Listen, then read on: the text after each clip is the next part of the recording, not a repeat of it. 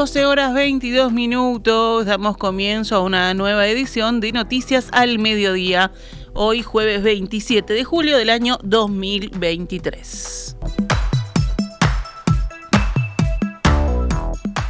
La Federación de Funcionarios de OCE, FOSE, decretó un paro de 48 horas para hoy, jueves 27 y mañana, viernes 28 de julio, en reclamo a la intransigencia y soberbia de las autoridades del ente estatal para negociar un nuevo presupuesto de la empresa. La decisión del sindicato llega frente al inminente vencimiento del plazo constitucional para que el directorio de OCE entregue el nuevo presupuesto de la compañía, declaró el sindicato en un comunicado publicado el miércoles por la noche. En esta situación, los funcionarios enmarcan la actitud de intransigencia y soberbia del directorio, en especial del presidente Raúl Montero. Hasta la fecha no se ven soluciones al desmantelamiento de la estructura de personal que sufre el organismo, lamentaron desde FOSE, quienes entienden que la empresa no escucha los justos reclamos de los trabajadores sobre los valores de los mecanismos de guardia, que es como creen que hoy se sostiene la OCE disimulando la falta de personal. El gremio afirmó que si no se modifica esta situación actual, la mayoría del directorio está firmando el certificado de defunción de OCE. Durante estas dos jornadas, los funcionarios ocuparán los lugares de trabajo y continuarán realizando tareas a reglamento, sin trabajar fuera de horario o los fines de semana y sin horas extra detallaron en el comunicado. Además, convocaron a una nueva Asamblea General del Sindicato para el lunes 31 de julio.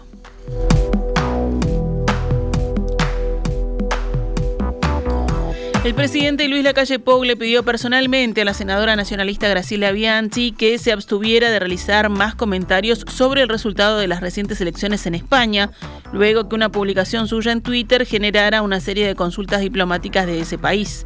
La senadora escribió en su cuenta de Twitter el domingo, con el PSOE se tiene asegurado la financiación y los valores de las narcodictaduras cubana, venezolana, nicaragüense, iraní, el terrorismo de la ETA, el separatismo catalán que quiere terminar con España, un lujo de opción, pero ganó el PP. Bianchi agregó que el actual PSOE no es el de Felipe González y apuntó contra el presidente del gobierno, Pedro Sánchez. El sanchismo es el de la guerra civil en que predominaba el comunismo y el anarquismo, y si no hubiera implosionado se seguiría admirando el régimen soviético. Además del pedido de la calle Pau Bianchi, en la mañana de ayer el canciller Francisco Bustillo mantuvo una reunión con el embajador de España en Montevideo, Santiago Jiménez Martín, con quien se disculpó en nombre del Estado uruguayo por el tuit. Asimismo, Bustillo llamó al canciller español José Manuel Álvarez para presentarle las disculpas en nombre del gobierno uruguayo. Mientras tanto, en Madrid, Beatriz Argimón se disculpaba con Juan Fernández Trigo, secretario de Estado para Iberoamérica y el Caribe, y el español en el mundo, y le aclaraba que las expresiones de la senadora no representan el Estado uruguayo. La bancada de senadores del Frente Amplio emitió un comunicado en rechazo a los dichos de Bianchi. Los legisladores opositores consideraron imprescindible que el gobierno uruguayo, a través de su Cancillería, se exprese al respecto y exija la rectificación de sus dichos a la senadora que, de acuerdo con su actual investidura, revisten gravedad. La senadora, en tanto, fue respaldada por sus colegas Sergio Botana, Sebastián da Silva y Guillermo Domenech. El canciller español José Manuel Álvarez habló sobre el vínculo con Uruguay luego de las expresiones de la senadora nacionalista Graciela Bianchi. He conversado con mi homólogo de Uruguay, Francisco Bustillo, sobre las excelentes relaciones bilaterales entre España y Uruguay. Seguiremos trabajando por profundizarlas, escribió en un tuit. Fuentes de Cancillería de Uruguay dijeron al informativo subrayado que con este mensaje y tras la conversación de Bustillo con Álvarez se da por superado el incidente que generaron los tweets de la senadora que estaba cumpliendo funciones como vicepresidenta en ejercicio. Los valores de cloruro y de sodio en el agua que suministra OCE en el área metropolitana se mantuvieron estables ayer, siempre por debajo de los límites históricos autorizados. El último reporte de presidencia indicó que los niveles de cloruro en las tres líneas de bombeo que abastecen a la zona se ubicaron entre los 194 y los 200 miligramos por litro. En cuanto al sodio, los niveles oscilaron entre 144 y 148 miligramos por litro. Las reservas de la represa de Paso Severino, en tanto, siguen con su paulatino incremento diario. Ayer eran 9.634.000 metros cúbicos, el 14,4% de la capacidad total de ese embalse. La Intendencia de Montevideo envió a la Junta Departamental un proyecto de decreto para reestructurar la tasa de inflamables y convertirla en un impuesto.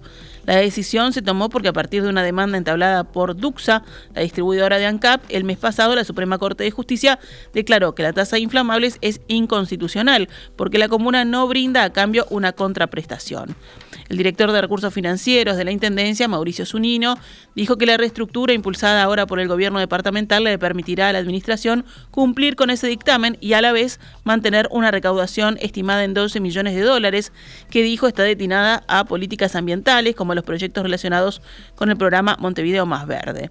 Según Zunino, los recursos son necesarios, por lo que implica tener camiones circulando con cargas inflamables en la ciudad, a lo que se suma, dijo, el desgaste de las vías de circulación.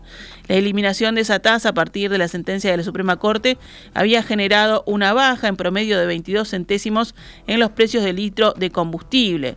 El impuesto propuesto ahora por la Intendencia debería ser pagado mensualmente por los transportistas de inflamables. Sería una alicuota del 0,5% del valor de los bienes transportados. Hablando con subrayado, el presidente de ANCAP, Alejandro Stipanisic, dijo que espera que la nueva fórmula de la Intendencia no prospere.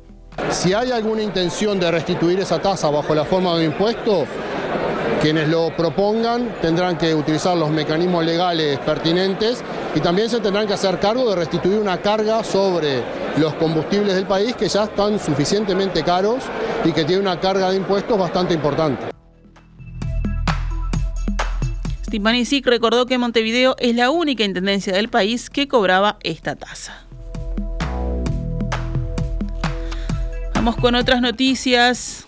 Falleció hoy a la edad de 75 años José Luis Coche Inciarte, uno de los sobrevivientes de la tragedia de los Andes en 1972.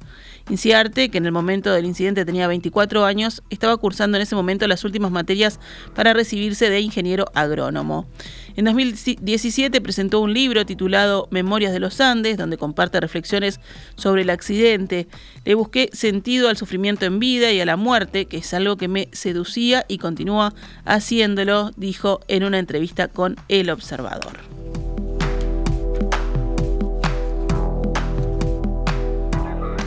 Nos vamos al panorama internacional. En Ucrania, un hombre murió e infraestructuras portuarias resultaron dañadas por nuevos ataques nocturnos rusos en la región de Odessa, según anunció hoy el gobernador local, Oleg Kiper, en Telegram. Rusia ha multiplicado desde la semana pasada sus ataques contra la región de Odessa tras haberse retirado de un acuerdo internacional que permitía exportar granos ucranianos a través del Mar Negro. En total, las fuerzas rusas lanzaron en la noche de ayer dos misiles calibre y ocho drones explosivos Yahed de fabricación, iraní, según indicó la Fuerza Aérea Ucraniana. Los calibre atacaron infraestructuras portuarias en la región de Odessa. Desgraciadamente no pudieron ser derribados, precisó la Fuerza Aérea en Telegram. En cambio, la defensa antiaérea destruyó todos los drones Yahed lanzados contra las regiones de Kalmenstinki al oeste, y también en el centro este y en el Donetsk, al este de Ucrania. Por su parte, el ejército ruso afirmó hoy que golpeó aeródromos, centros de mando ucranianos y depósitos de armas occidentales durante una nueva serie de ataques nocturnos en Ucrania. Cerca de 900 migrantes que intentaban llegar ilegalmente a Europa murieron ahogados en las costas de Túnez durante los primeros siete meses del año, según las autoridades del país africano. En un nuevo balance actualizado, el Ministerio del Interior indicó que del 1 de enero hasta el 20 de julio se recuperaron en el mar los cuerpos de 90, 901 migrantes, de los cuales 26 eran tunecinos. 267 extranjeros y 608 no pudieron ser identificados. La Guardia Nacional tunecina había indicado antes del descubrimiento en el mar de 789 cuerpos de migrantes, entre ellos 102 tunecinos, durante el periodo que va del 1 de enero al 20 de junio de 2023. Durante ese mismo periodo, 34.290 migrantes fueron interceptados y rescatados. Las unidades de guardacostas realizaron 1.310 operaciones en los primeros seis meses de 2023, más del doble del número registrado en 2022. Algunas zonas del litoral de Túnez se extienden a menos de 150 kilómetros de la isla italiana de Lampedusa, por lo que se registra periódicamente la salida de inmigrantes principalmente de África subsahariana. Después de tres semanas de olas de calor en diversos puntos del mundo, la Organización Meteorológica Mundial de Naciones Unidas y el Observatorio Europeo Copernicus creen tener suficientes datos para anunciar que julio será seguramente el mes más cálido jamás registrado. Los extremos meteorológicos sufridos por millones de personas en julio no son más que la dura realidad del cambio climático y un adelanto de lo que nos reserva el futuro, afirmó hoy el secretario general de la Organización Meteorológica Mundial, Peteri Talas. De confirmarse, el récord de este mes batirá el anterior, establecido en julio de 2019. Este calor probablemente no tiene precedentes en miles de años, indicaron ambas instituciones. Los efectos del calentamiento debido a la actividad humana fueron concretos en estas últimas semanas, incendios en Grecia y Canadá, temperaturas extremas en el sur de Europa, África del Norte, Estados Unidos y parte de China, que acaba de sufrir también los estragos del tifón Doksuri. Las tres primeras semanas de julio son ya las tres más calientes nunca medidas y la anomalía de temperaturas constatada por Copernicus, cuyos datos completos se remontan a 1940, es tal que no es necesario esperar al final de mes para confirmar este récord.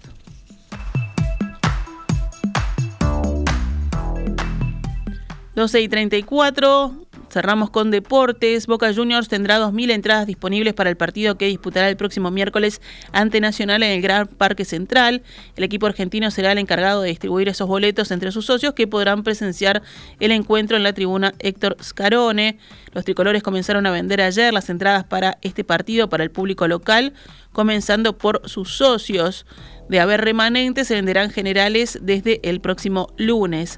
Nacional también dispondrá de 2.000 entradas para los socios que quieran presenciar el partido revancha ante Boca, que se llevará a cabo el miércoles 9 de agosto en La Bombonera. Ahora sí, nos vamos con noticias al mediodía. Volvemos mañana pegaditos en perspectiva.